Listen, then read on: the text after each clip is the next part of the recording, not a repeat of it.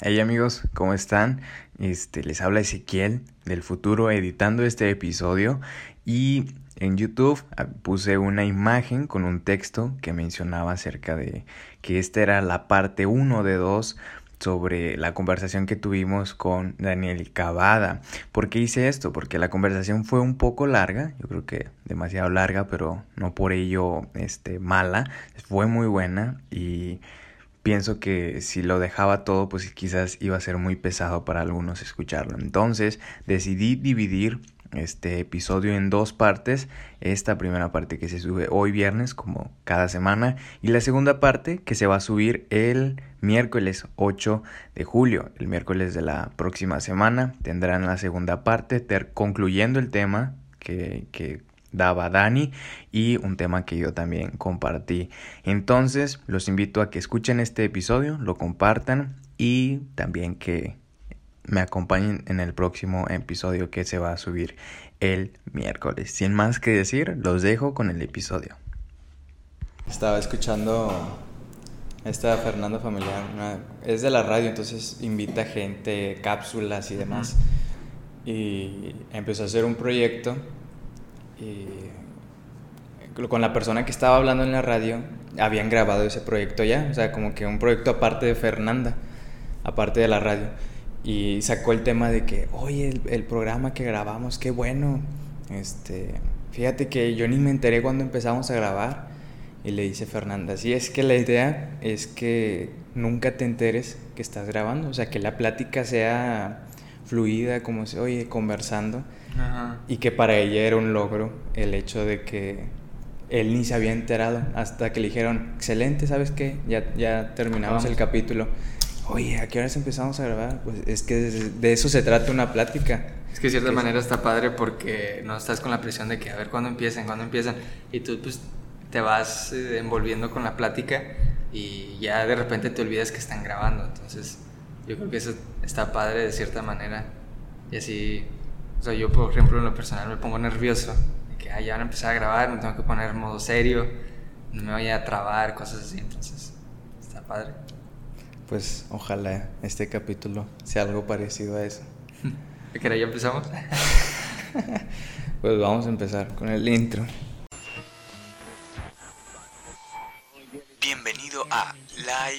Podcast.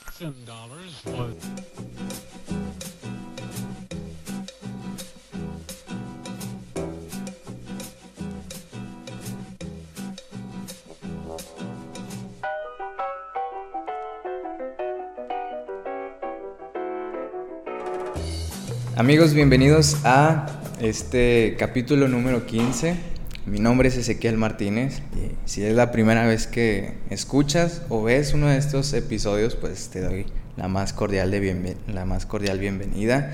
Eh, espero que te quedes un buen rato aquí y que este tiempo que vamos a grabar pues sea ameno. Para aquellos que pues tienen ese favor hacia mí de que me escuchan cada semana, pues bienvenidos una vez más.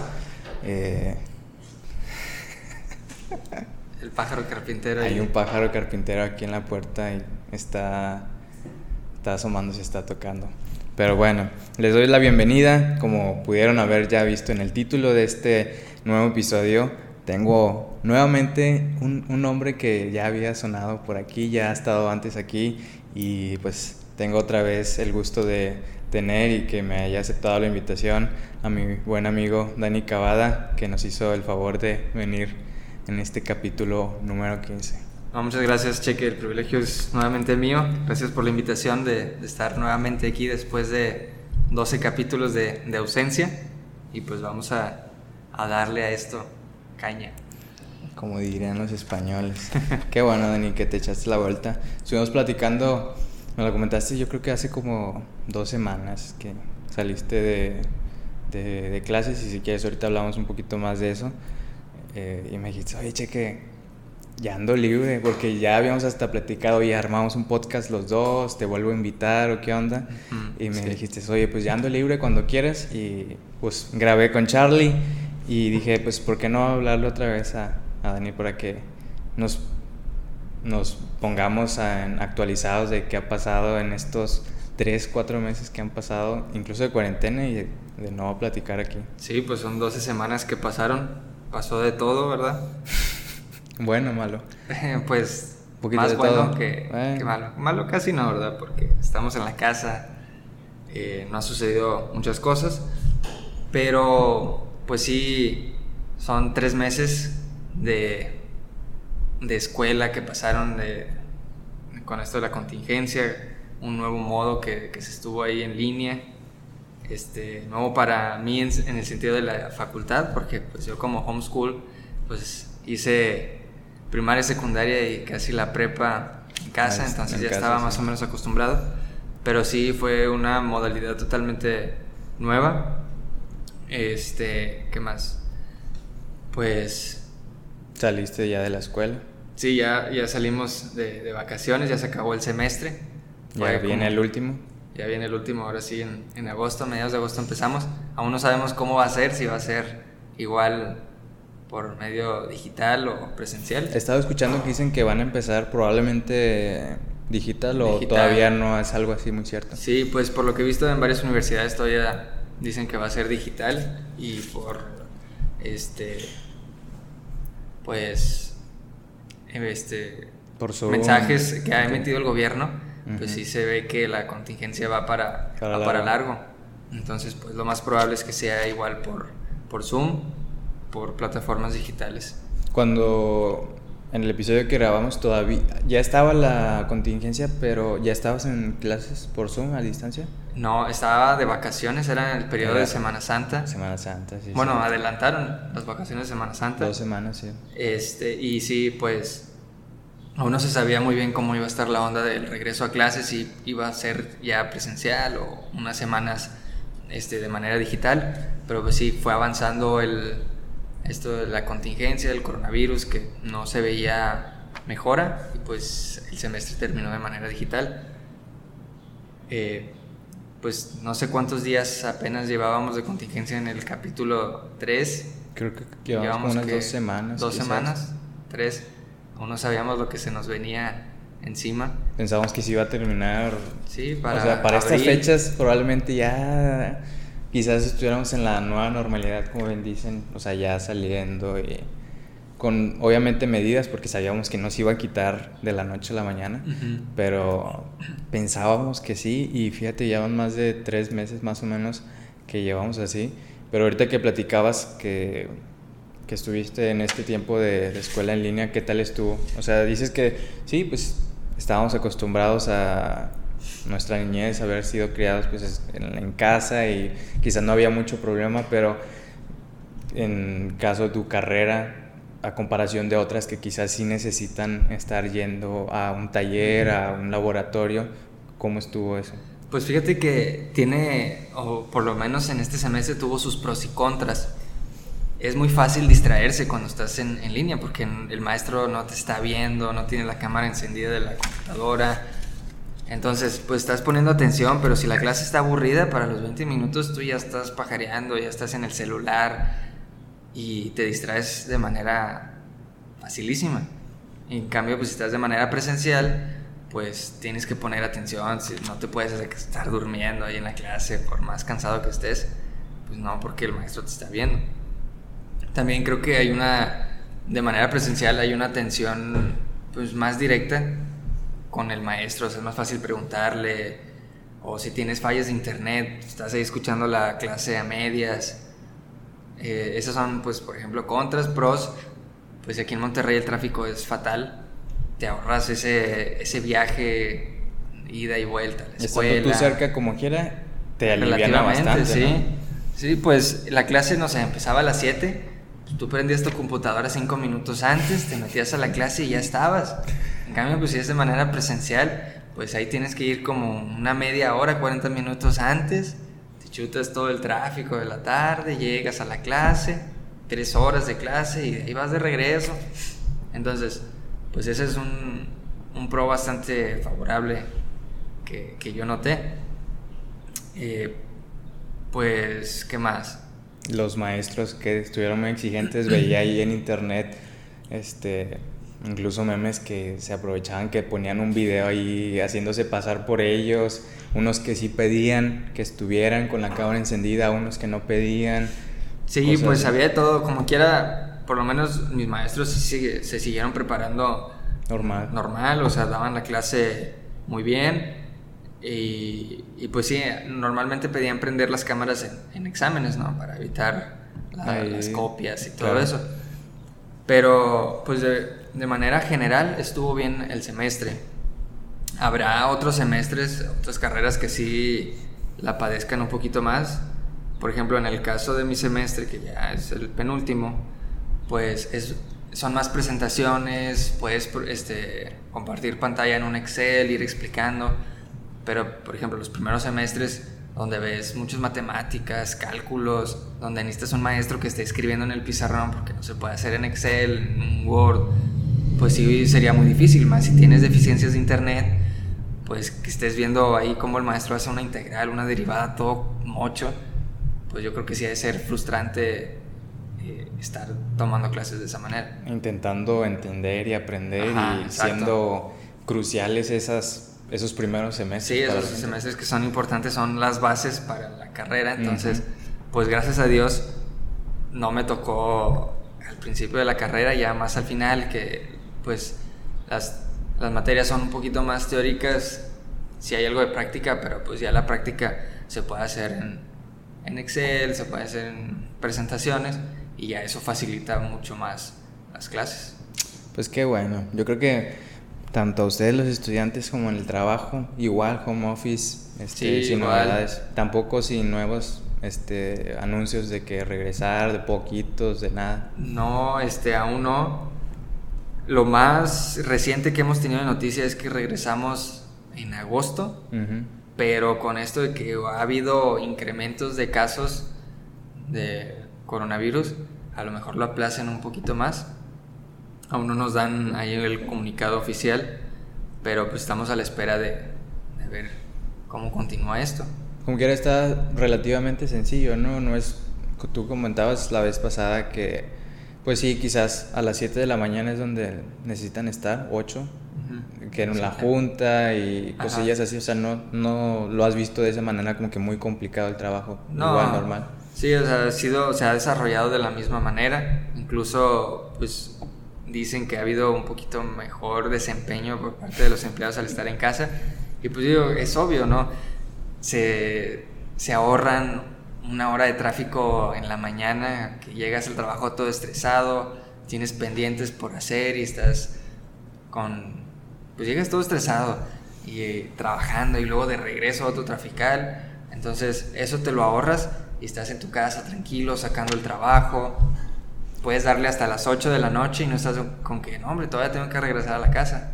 No, pues a las 8 te desconectas, cierras la computadora y ya estás en tu casa. Entonces, de cierta manera, pues son ventajas del, home office. No, pues qué bueno, me da gusto bastante que, que todo vaya bien, escuela, trabajo. ¿Tuviste algún plan que no tenías contemplado que haya arruinado el coronavirus o algo así para estos meses que, que tú dijeras quizás quería salir de vacaciones, quería hacer algo y... Pues fíjate que sí, en Semana Santa queríamos salir. Eh, a unas vacaciones con unos tíos en Estados Unidos y justamente en esas fechas Estados Unidos estaba en pleno así brote, que cerrando fronteras, esto y lo otro, y sí, pues se, se vieron afectadas esos planes y pues es lo único que, que se tenía pensado. Pues Qué bueno que no, que no ha habido muchos planes. Yo sí he visto de personas que decían que, híjole, si vamos a salir, quería hacer esto. Y pues por esto del coronavirus no se pudo hacer porque la mayoría de las cosas están cerradas. Si bien es cierto en ciertas ciudades sí está como que más este lo de no salir y de quedarse en casa. Sí, pero aquí por lo menos que yo he visto en Monterrey como que o somos demasiados y es muy imposible controlarlo o, o no sé, o sea, así como que ha estado medio medio raro. Pues fíjate que con esto del semáforo que tiene el gobierno de que rojo, naranja, amarillo y verde, pues Nuevo León estaba en el naranja y unos días para acá volvió al rojo porque los, los casos de infección aumentaron bastante. Entonces, en vez de ir avanzando, vamos retrocediendo. Y pues, si seguimos así, esto se va a alargar hasta fin de año, no sé. ¿Supiste esa noticia de que la Unión Europea le canceló la entrada a cualquier país latinoamericano? Y, lo estaban afectando, o le echaban mucho a México, ¿verdad? De que México, no va a poder entrar.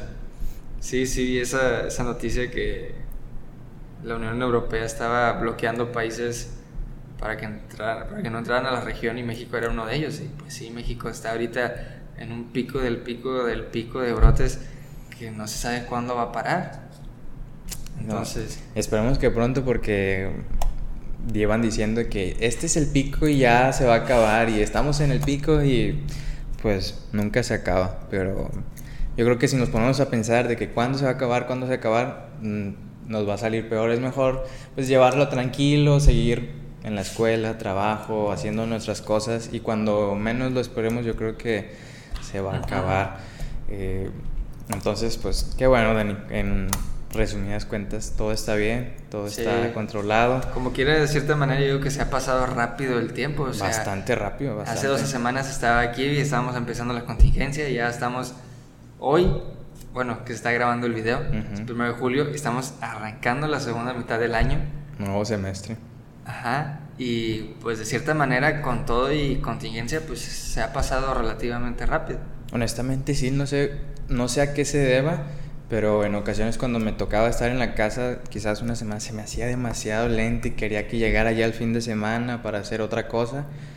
Pero, pues sí, gracias a Dios se ha ido rápido. A lo mejor yo creo que el, primer mes, dos meses, se pasaron muy lentos porque literalmente nos cambió el estilo de vida 180 grados. Claro y ya después, pues como que nos fuimos adaptando, adaptando, y ahorita ya es como que, ah, normal, estamos en la casa y...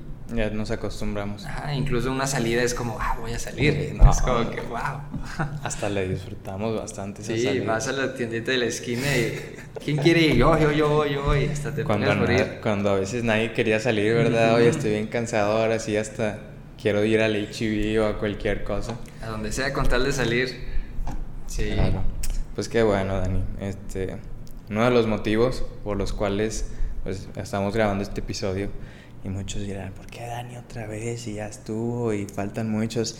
Pues creo que entre los dos tenemos muchas cosas que compartir y sobre todo pues temas, eh, nuevas eh, conocimientos o cosas que nos hayan llamado la atención de la Biblia, que pues ese es el propósito básicamente de, de este podcast, de compartir y pues eh, animar a los jóvenes y, y pues sí, yo creo que si te parece bien podemos empezar comentando un par de cosas que, que nos hayan llamado la atención durante estos meses. Estos meses, claro, sí. Me parece, me parece bastante bien.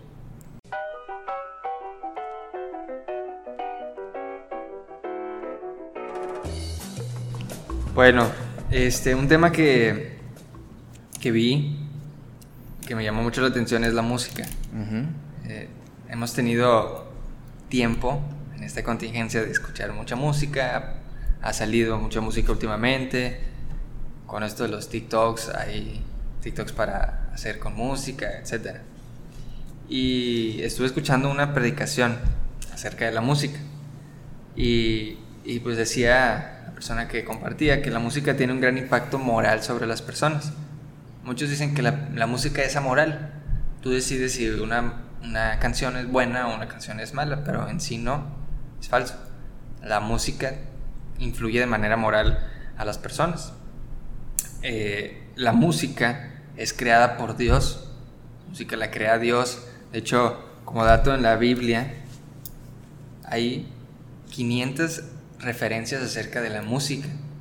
Entonces, decía la persona, si la Biblia menciona algo una vez, es importante. Pero si lo menciona tres, cuatro veces, pues hay que ponerle ojo ahí, ¿no? O sea, a ver. Porque no llama la atención. Ajá. Ahora, si lo menciona 500 veces, pues ya usando la lógica, pues quiere decir que es demasiado importante. Prestar atención. Ajá, entonces, pues la música es, es creado por Dios y es algo importante para Dios. Ahora, este, la música es un lenguaje. La música es la misma aquí en China. A lo que voy es la manera en que se escribe la, música. Sí, a lo mejor hay bandas chinas que cantan en chino y no los vamos a entender o aquí no las escuchamos. Pero en sí la música, lo que es la música es lo mismo. O sea, la música eh, pues tiene las mismas notas, tiene los mismos pentagramas, las mismas llaves, los mismos sostenidos, bemoles, en todos lados. Es un lenguaje universal. Y no solamente se usa aquí en la tierra, sino en el cielo. en el cielo hay música, los ángeles están alabando a Dios. Entonces, pues es un lenguaje completo. ¿sí? O sea, pues tiene gramática, tiene sintaxis, hay comunicación, tiene significado. Entonces, pues ya de entrada vemos que la música es algo bastante completo. Eh, ¿Qué más? Ah, bueno, este, hay tres puntos que, me gustaría que pudiéramos como que tocar. El primero es el Dios de la música, o sea, conocerlo, hay que, hay que conocer a este Dios. El otro es el mensaje de la música y por último es el sonido de la música. Sí, entonces, pues primero que nada hay que conocer a este Dios, ¿no? Este Dios que, crea la música, que nos hace ver que es demasiado importante la música y pues hay que ver por qué, ¿no? O sea, que tiene tanto la música que la hace ser tan importante. Sí. Eh, déjame busco aquí un versículo en la Biblia que es 1 Corintios 14, 7. Ciertamente las cosas inanimadas que producen sonidos, como la flauta, la cítara, si no dieren distinción de voces, ¿cómo se sabrá lo que se toca con la flauta o con la cítara? Y si la trompeta diere sonido incierto, ¿quién se preparará para la batalla? Entonces, hay instrumentos que Dios crea para dar vida a la música. Sí, está la, la cítara, la trompeta, que si todos los instrumentos fueran igual y no hubiera ningún sentido, pues cualquier instrumento sería lo mismo. Sí, ahora, por ejemplo, la trompeta la trompeta la usaban los israelitas cuando iban a la batalla. Si la tocaban y cuando venía el enemigo estaban ahí los, los atalayas, los que estaban ahí en el, muro, veían al enemigo, pues tocaban la trompeta y en eso el, ejército... Señal de aviso. Ajá, se preparaba para la, señal, para la batalla. Ahora, si alguien, ahí uno de los vigilantes, ve al, al enemigo y toca una trompeta que se oye como tambor. Va a decir, ¿qué onda? ¿Qué pues, significa? Va a decir, oye, pues están tocando tambores. El, ahí la gente, la raza bien acostada, Agustín con su familia, llega el enemigo y pues los arrasa. Sí, entonces Dios usa los instrumentos hasta para comunicarse con cada uno de nosotros. Y algo que, que mencionaba el, predicador, que se me hizo muy interesante, es que muchas veces nosotros decimos que, pues yo me, a mí me gusta cantar, a mí me gusta alabar a Dios, pero yo no sé cantar, yo no sé, este, yo no sé nada de música, pero pues con lo que tengo yo, este, con eso canto y con eso alabo a Dios. Y, y creo que pues no es tan verdadero esto porque si queremos algo para Dios, de verdad ponemos todo nuestro empeño. No es como que pues a mí me sobró esta voz, esto es lo que me dieron y con esto voy a cantar. Es como a la hora de, de una operación. Si yo voy a, que me operen y el médico ya que me tiene ahí listo en la cama me dice, oye, este, yo nunca he operado, eres el primero, vamos a ver qué sale pues dices, oye, este, ah, ¿sabes qué? Ahí nos vemos. Necesitas una preparación o un avión, te subes a un avión y sale el piloto. Aquí el piloto Daniel Cavada. Vamos a rumbo a, a la Ciudad de México. ¿Saben qué? Pues yo nunca he volado. Es la primera vez que agarro un avión, yo ni sé cómo funcionan los instrumentos pues si quieren ir orando para que no nos pase nada, pues adelante. Pues hoy, ¿sabes qué? No, yo necesito a alguien con práctica, con experiencia, para que me lleve a mi lugar de destino bien, no me vaya a estrellar ahí que ni siquiera sepa despegar el avión. Entonces, la música y de igual manera necesita una preparación eh, para su propósito, ¿no? Que el propósito es alabar, alabar a Dios. Eso es la es el propósito del cual Dios crea la música. Sí, alabar a Dios. Es una manera que tenemos de comunicarnos con Él. La otra es, es la oración. Mejor, si se comparte algo de ello, estaría súper bien. ¿no? Estaría bueno, ¿verdad? Ojalá que alguien compartiera sobre la oración. la importancia que tiene. Pero de igual manera la música. Sí, la música necesita una preparación. Yo me acuerdo mucho cuando íbamos a cantar en las calles o así que decíamos, no hombre, eh, nos juntamos un domingo antes y el lunes vamos a cantar y a ver cómo salga. O a veces dos semanas nada más nos preparábamos. Y ahorita me pongo a pensar, el propósito de eso, pues aparte de compartir eh, un mensaje evangélico, pues es para Dios. Y si no lo preparas de buena manera, o sea, pues ahí como que no, no está bien hecho, o sea, no es una ofrenda completa hacia, Dios, estás dando las obras y ahí es cuando pues no está bien. Uh en lo mismo para todo, pero es, es, es, muy chistoso porque vemos a la música como algo muy, muy sencillo, o sea, no sencillo en la manera de aprender y cosas así, pero es como que no le damos la suficiente importancia más bien. Y es que eso pasa muchas veces porque ya cualquiera escucha música. O sea, en cualquier lado podemos escuchar música, en cualquier este, lado escuchamos música, cualquier tipo de música. Entonces se nos hace demasiado común el hecho de, de escucharla y pues conforme pasaron los años, incluso como lo estamos platicando, se ha perdido ese significado de, de la música y Ajá. Pues es lo que comentes. Sí, incluso ahorita pues más adelante voy tocando más puntos. Pero, por ejemplo, con lo que te decía, que hay personas que dicen que la música es amoral, que no, no tiene sentido moral o que no afecta de, de, cierta manera a las personas. Y pues esto es falso. O sea, si tú vas a un concierto de música electrónica,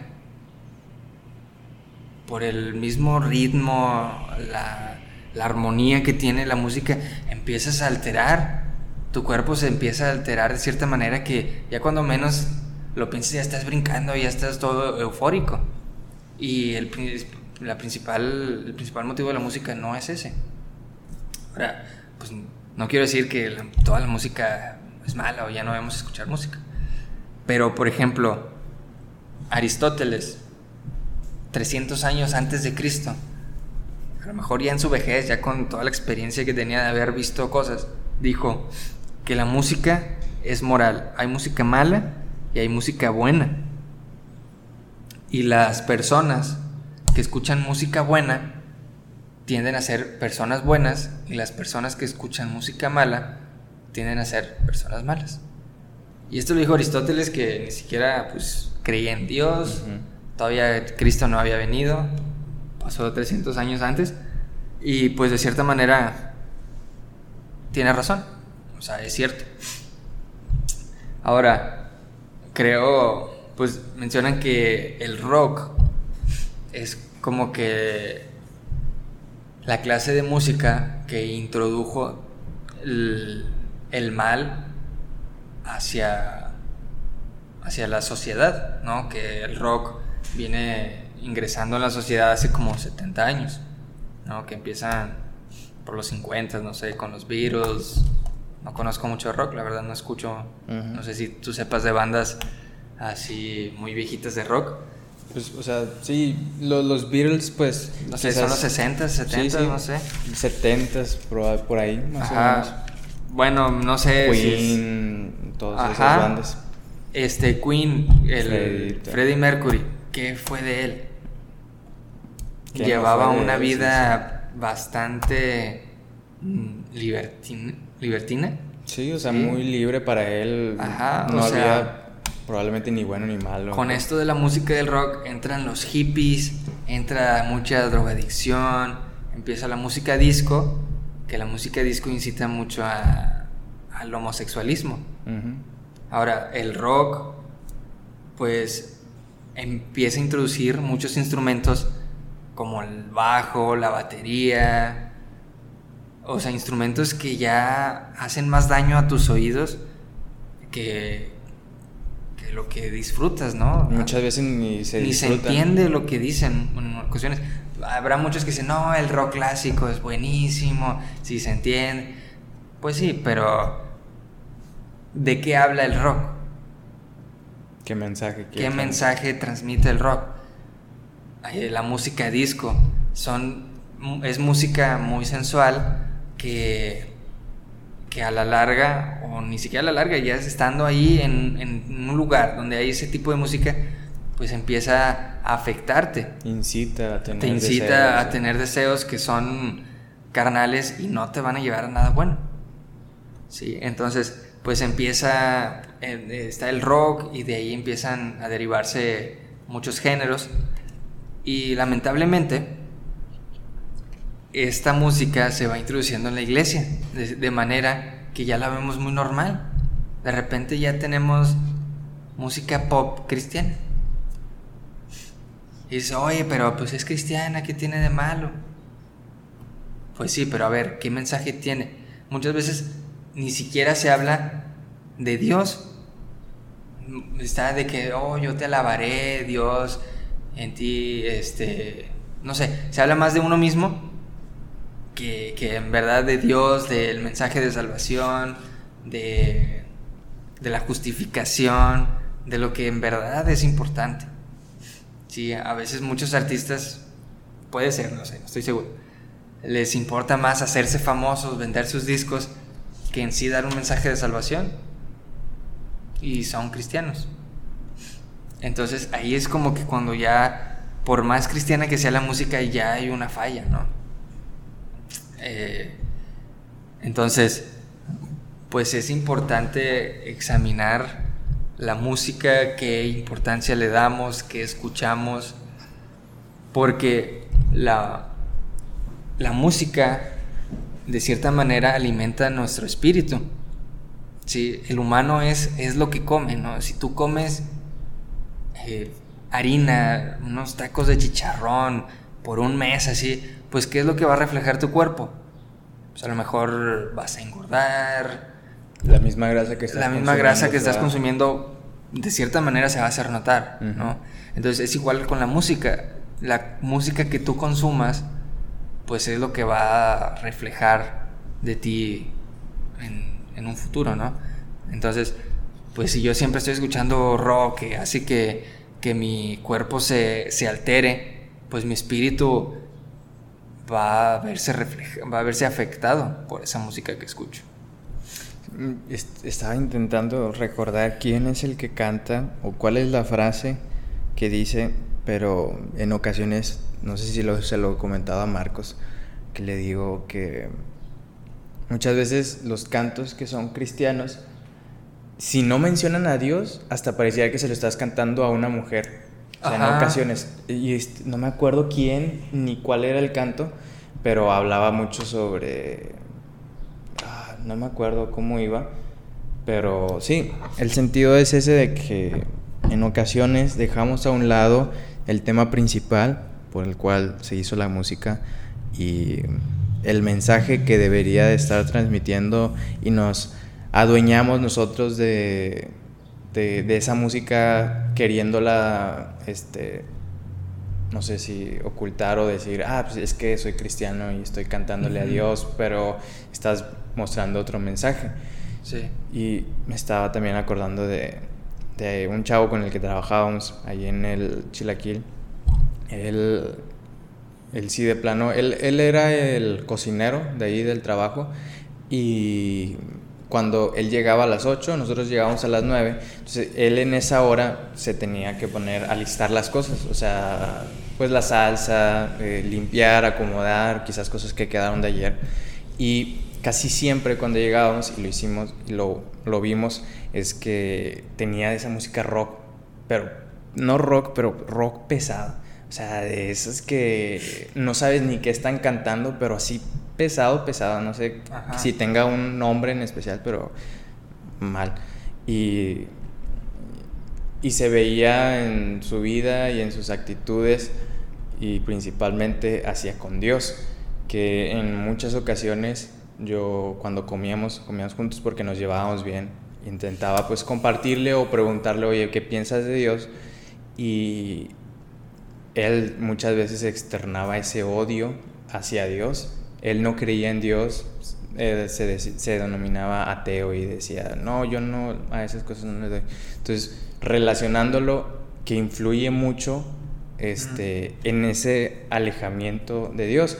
Y estoy, quizás más adelante me acuerdo, pero como ese tipo de música, este, las cosas que genera en uno, como bien mencionaste, este, no solamente son malas para nosotros, sino también eh, tienen esa repercusión en, nuestra vida espiritual que nos aleja de Dios. Sí, incluso la misma, los mismos cantantes de las bandas, su forma de vestir en los conciertos es de una manera, pues hasta como, parecen endemoniados, ¿no? O sea, ropas rasgadas, los de ACDC parecen unos monstruos sacados de un una casa de terror, o sea... No sé cómo está esa relación, pero fíjate que mucho en, ese, en ECDC eh, usan mucho, y pues los nombres de las canciones también, eh, Camino al Infierno, este, usan esos cuernos como del diablo. Y promueven mucho el satanismo. Sí, sí, sí, sí.